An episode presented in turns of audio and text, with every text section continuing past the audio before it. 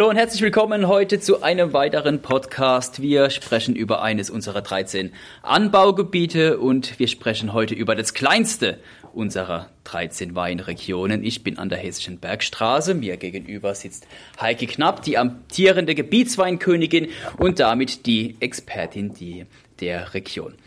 Hallo Heike. Hallo.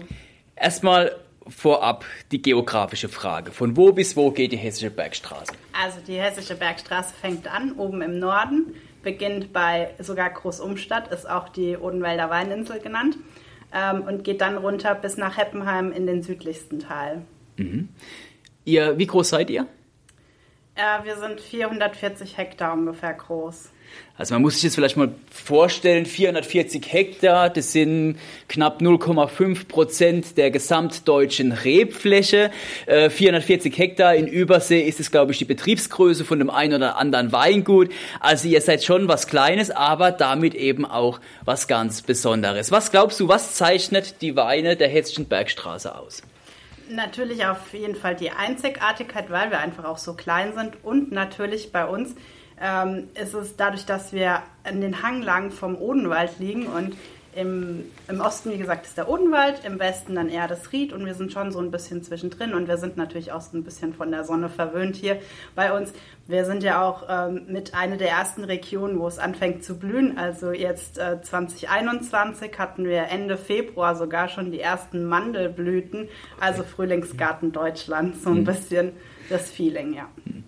Und ähm, wenn man hier an der A5 vorbeifährt, ich mache das äh, täglich zweimal auf dem Weg zur Arbeit und wieder zurück, dann sieht man natürlich auch ganz, ganz viele Steillagen, was vermutlich eben auch diese Region hier auszeichnet. Also es ist ja ein Traum, die A5 entlang zu fahren, beziehungsweise hier äh, zwischen Bensheim und, und Heppenheim und blickt dann die ganze Zeit auf diese Weinberge, auf diese Steillagen, natürlich dann auch wieder die Sonne, die da an einem ins, ins Gesicht scheint, aber auch das hat ja sicherlich einen massiven Einfluss auf die Weine und die Weinqualität. Was glaubst du, wie oder wie ist die Stilistik? Was zeichnet die Stilistik eurer Weine aus? Also wie schmecken die Weine der Hessischen Bergstraße? Die, Hessische, die, Bergstäbe, die Weine der Hessischen Bergstraße schmecken natürlich hervorragend lecker. das, das muss ich ja jetzt sagen. Ja, ähm, natürlich haben wir auch unterschiedliche Gesteinsebenen in den einzelnen Lagen, wodurch, oder selbst in einer Lage sind die unterschiedlich, ähm, wodurch natürlich auch so ein bisschen, ähm, ja, man in jeder Lage äh, durchaus auch mal ein bisschen andere Geschmäcker hat. Aber natürlich, ähm, klar, erstens wie gesagt die Sonne und auch die einzelnen unterschiedlichen Böden und Gesteinsarten spielen natürlich auch eine ähm, super Rolle bei unseren doch sehr, sehr leckeren Weinen hier an der Bergstraße. was gibt es hier für Bodenarten? Ähm, wir haben ähm, Lehmlösböden, wir haben Sandböden, wir haben natürlich auch ein bisschen Granitböden mit dabei. Hm. Was natürlich vielleicht ganz toll ist und vielleicht zu erwähnen ist, also wenn man gerne mal hier zu uns an die Bergstraße kommt und ähm, ein bisschen Urlaub macht oder einfach nur mal wandern gehen möchte, bei uns hier am Erlebnispfad Wein und Stein, der ist äh, in Heppenheim ähm, ungefähr sieben Kilometer lang, also den kann man sehr gut an einem Tag bewältigen. Ähm, ist zum Beispiel eine Steinflasche aufgestellt, in der die einzelnen ähm, Böden mit äh, drin beschrieben bzw. Ähm, einfach mal veranschaulicht sind. Mhm. Ist vielleicht ganz interessant. Das ist ja vielleicht auch ein Vorteil an eurer Region. Aufgrund der Größe hat man die Möglichkeit, in ein, zwei Tage eben sich da einen großen Überblick zu verschaffen. Wenn ich jetzt Weintrinker bin, komme irgendwo aus dem hohen Norden und möchte mir jetzt einen Eindruck verschaffen über die Region, über das Weingebiet Hessische Bergstraße. Was wäre dein Tipp? Wie gehe ich vor? Wie, wie verschaffe ich mir hier einen Überblick? Fahre ich zu Weingütern, mache ich Verkostungen, laufe ich eben durch die Weinhanglagen? Äh, hast ihr eine Idee, wie jetzt einmal ein Tourist hier einen Bezug zum Wein bekommt? Ähm, als allererstes vielleicht so eine, die erste Anlaufstelle wäre zum Beispiel vielleicht ähm, eine Touristinfo. Mhm. Wir haben da eine Kreisweite, die nennt sich Touristinformation Nibelungenland mit dem Sitz in Lorsch. Okay. Ähm, die hat ganz viele Informationen, auch ähm, über die Bergstraße. Da sitzt auch die Bergstraße. Ähm, da gibt es zum Beispiel einen Weinführer, in dem alle Weingüter entlang der hessischen Bergstraße aufgelistet sind und auch ganz viele andere Informationen. Und da kann man sich zum Beispiel auch schon mal einen ersten Überblick über die einzelnen ähm, Weingüter und Winzergenossenschaften ähm, ja, verschaffen und dann vielleicht einfach auch mal auf die einzelnen Homepages gehen der einzelnen Weingüter und Genossenschaften und da einfach sich nochmal nähere Informationen suchen oder vielleicht auch einfach mal dann direkt, sobald es wieder möglich ist, in die Vinothek reingehen, vielleicht auch mal gerne ein Weinchen probieren. Ja, das ist so das Erste, was ich vielleicht machen würde. Das hört sich alles sehr schick an. Die größten Städte hier in der Region sind Heppenheim und Bensheim. Äh, zumindest mal hier im südlichen Teil, ja. Bensheim sogar noch ein bisschen größer als Heppenheim. Mhm. Heppenheim ist zwar die Kreisstadt, aber lang nicht so groß wie Bensheim. Gibt's, was, was sind die Highlights in, in diesen zwei Städten? Also die Highlights sind auf jeden Fall ähm, auch natürlich unsere Weinfeste, die wir hier haben. Wir haben zwei, äh, drei Stück sogar an der Hessischen Bergstraße. In äh, Großumstadt haben wir ein Winzerfest.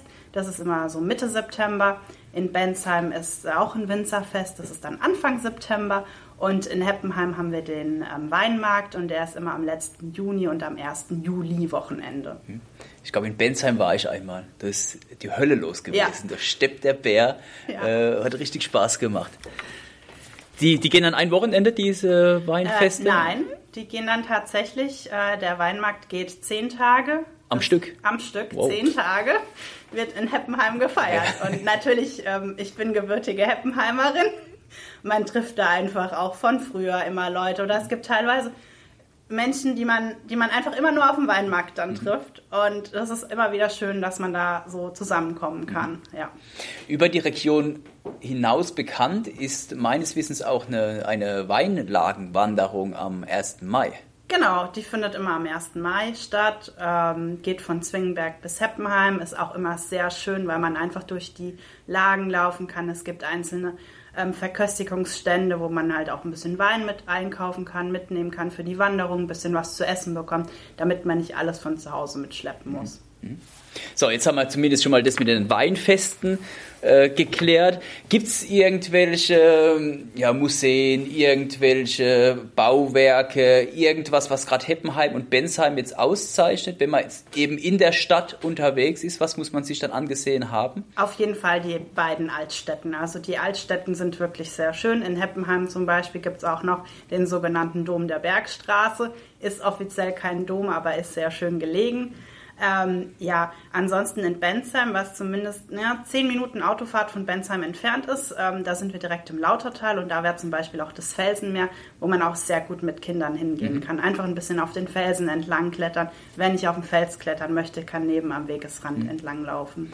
War ich gerade vor zwei Wochen mit meinen Kids. Schön. Das ist großartig, weil äh, zu Corona-Zeiten natürlich aktuell auch nicht allzu viele Aktivitäten verfügbar sind und ja, Felsenmeer ist jedes Mal ein Highlight. Gibt es irgendwelche, also Wein ist natürlich hier allgegenwärtig und zu einem guten Glas Wein gehört auch was Anständiges zu essen. Gibt es irgendwelche kulinarische Spezialitäten, die hier für die Region bekannt sind? Also hier bei uns isst man eigentlich äh, den Kochkäse. Okay. Wie auch im Odenwald draußen. Also der ist so ein bisschen zu uns übergeschwappt. Oder halt auch Handkäse gerne mal. Also Handkäse, Kochkäse mit, mit Musik. Oder auch das äh, Kochkäse-Schnitzel. Das ist natürlich hier sehr berühmt. Oder in Heppenheim jetzt an sich auch die Heppromer Bohnesuppe. Okay. Das ist so ein Urrezept, was jede Heppromer Oma kann. Ja. ja. Was, was trinkst du dann für einen Wein dazu, zu der Heppromer Bohnensuppe? Gibt es also, einen bestimmten Wein, der dazu passt? Man kann eigentlich, ähm, ja, wie sage ich immer, es gibt, es gibt viele, die die unterschiedlichen Wein trinken. Bei uns hier ist es natürlich, ähm, Riesling wächst hier sehr gut und bei uns ist es ja auch, äh, wird auch viel Riesling angebaut, also mhm. hauptsächlich Riesling, gefolgt vom Grauen Burgunder. Und mein Favorite ist einfach der Graue Burgunder. Also okay. ich finde, der schmeckt echt super mhm. und ich trinke den gerne. Auch mal natürlich zu einem Kochkässchnitzel. Ja. Ihr habt auch hier, wenn wir gerade bei dem Thema Riesling sind, äh, viel roter Riesling. Genau. Was unterscheidet einen roten Riesling von dem klassischen Riesling? Der rote Riesling ist äh, nicht ganz so säurelastig, der ist ein bisschen milder. Ähm, ja, und auch allein schon die typische Bärenfarbe. Ähm, der normale Riesling ist halt komplett ähm, ja, weißperlig und beim roten Riesling ist es wirklich so, dass die Beeren teilweise auch rot schimmernd sind oder auch einfach mal eine Beere in der Mitte geteilt ist, dass sie einfach weiß und rot ist. Und das ist mhm. eigentlich ist es ähm, ja eine Urrebsorte, die lange Zeit in Vergessenheit geraten ist und dann erst wiederkam. Und wir zwar als kleinstes Anbaugebiet in Deutschland haben aber mit äh, 15 Hektar die größte Anbaufläche vom roten Riesling. Darauf okay. können wir auch sehr stolz sein. Wo wir bereits auch schon zu sprechen kamen am Rande, aber auch das sollte man vielleicht noch mal kurz erwähnen, ist einfach das äh, Kloster Lorsch, das älteste UNESCO-Weltkulturerbe hier in, in Hessen was ist das Kloster Lorsch und warum hat es so einen großen Stellenwert hier in der Region? Genau, das Kloster Lorsch, das wurde um 764 erbaut. Ähm, ja, ist so auf dem Klosterhügel in Lorsch, das Weltkulturerbe seit 1991, also jetzt auch schon eine relativ lange Zeit. Und es führt halt auch der Sage nach immer, gibt es Wege, die dann auch zu den einzelnen Burgen führen. Also wir haben ja hier auch an der Bergstraße ganz viele Burgen und Schlösser, wie auch die Starkenburg in Heppenheim. Das ist die älteste Burg, die es überhaupt gibt. Und in, an der, bei uns an der Bergstraße und das Kloster Lorch, auch mit dem Arzneibuch, ist auch ähm, sehr interessant. Und natürlich haben die damals dort auch schon den Klosterwein angebaut. Tatsächlich Burgen sieht man hier relativ viele, auch gerade wenn man jetzt wieder an der Autobahn hier vorbeifährt.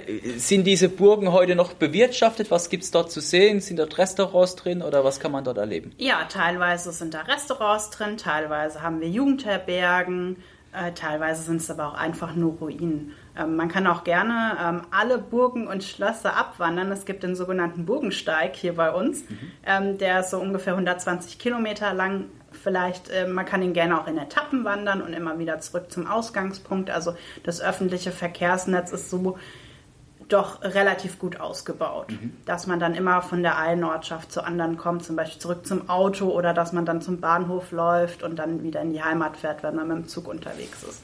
Sehr schick. Der perfekte Tag an der Hessischen Bergstraße. Wie sieht der aus? Natürlich erstmal mit einem schönen Frühstück. Am besten in irgendeiner schönen Altstadt. Ähm, dann vielleicht eine kleine Wanderung durch die Weinberge, ein bisschen Proviant mitnehmen. Ähm, vielleicht sogar auch noch mal gerne dann in eine Stadt gehen, da so ein bisschen bummeln gehen. Natürlich auch gerne die Altstädten anschauen, weil die sind wirklich super schön. Ähm, Genau, und abends dann vielleicht einfach irgendwo schön nochmal einkehren zu einem schicken Abendessen. Mhm. Es, großer Trend zurzeit sind E-Bikes und Wohnmobile. Man liest nur noch von E-Bikes und Wohnmobile. Auch hier gibt es sicherlich einiges in der Region, was man entweder mit dem Fahrrad abfahren kann. Ich weiß gar nicht, gibt es hier auch Stellplätze für Wohnmobile? Ja, wir haben in, in Lorch zum Beispiel gibt's einen Wohnmobilstellplatz. Mhm. Und ähm, dann wiederum eher Richtung Odenwald raus, es gibt dann auch wirkliche Wohnmobilstellplätze. Ähm, Informationen gibt es auch alle in der Touristinfo, in der Kreisweiten. Da gibt es auch extra ähm, Broschüren für, nur für Wohnmobilisten. Also ja, sehr schön. Und Fahrrad ist auch ein großes Thema hier? Ja, Fahrrad auch. Bei uns gibt es auch ähm, Radfahrwege, ganz viele, zum Beispiel auch ähm, den R9, meine ich, ist das. Da gibt es einmal so eine naturnahe Variante und einmal entlang der Bergstraße. Der führt wirklich von Darmstadt bis Heidelberg runter. Die naturnahe ist eher so, ja, man fährt so ein bisschen über die Felder und Wälder. Und ähm, ja, der an der Straße, der ist dann doch schon eher so stadtmittig, also dass man dann nochmal in die Stadt reinfährt. Man kann das aber auch gerne beides kombinieren miteinander, also den naturnahen und den stadtnahen Radweg. Wenn jetzt jemand sagt, der Hessische Bergstraße, da war ich schon tausendmal, liegt ja genau Mitte Deutschlands. Äh, jedes Mal, wenn ich passiere, bin ich hier irgendwo in der Region. Gibt es aus deiner Sicht irgendeinen so Geheimtipp, was in keinem Reiseführer steht, aber du sagst, ja, es ist eigentlich schon ganz schick, das einmal mitgemacht zu haben? Geheimtipp. Hm. Nicht nee, wirklich. Eigentlich, eigentlich äh, ist da schon alles sehr gut aufgelistet. Yeah. die ganzen Reisführer, also die haben unsere Gegend schon sehr gut erkundet, yeah. muss ich schon sagen, ja.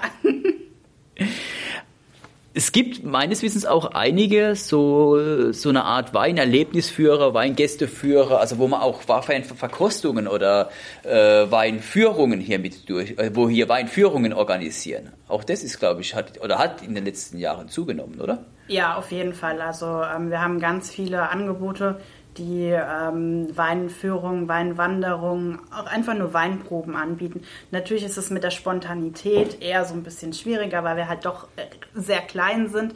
Also man sollte schon vorher ähm, vorab sich informieren und vielleicht einfach einen Termin vereinbaren und ähm, da dann eine geführte Wanderung, Weinwanderung, je nachdem, mitmachen dann. Ein Geheimtipp habe ich vielleicht. Äh, und zwar war ich sehr begeistert von einer Verkostung im Universum mhm. unten drin, äh, wo dann plötzlich der Film ablief und der Sound und man wirklich so von allen Seiten beschallt wurde und ja, einfach das Thema Wein nochmal auf einer anderen äh, Sphäre einem dargeboten wurde. Vielleicht kannst du mal ein, zwei Worte darüber verlieren. Was kann man eben im Universum erleben? Also das Universum, ähm, da kann man natürlich auf der einen Seite die, die Weine der Bergstresser Winzer auch verköstigen, sobald es wieder geht. Äh, dann natürlich von dem Raum, von dem Keller, du eben gesprochen hast, das ist der äh, Barrique-Fasskeller. Mhm. Ist sehr schön und wie gesagt, einfach die unterschiedlichen Farben, die es dann gibt und die Soundmöglichkeiten. Also es ist wirklich sehr, sehr schön. Und natürlich steht da oben noch unser, ähm, unser kleines Rennfahrzeug. Was ist das?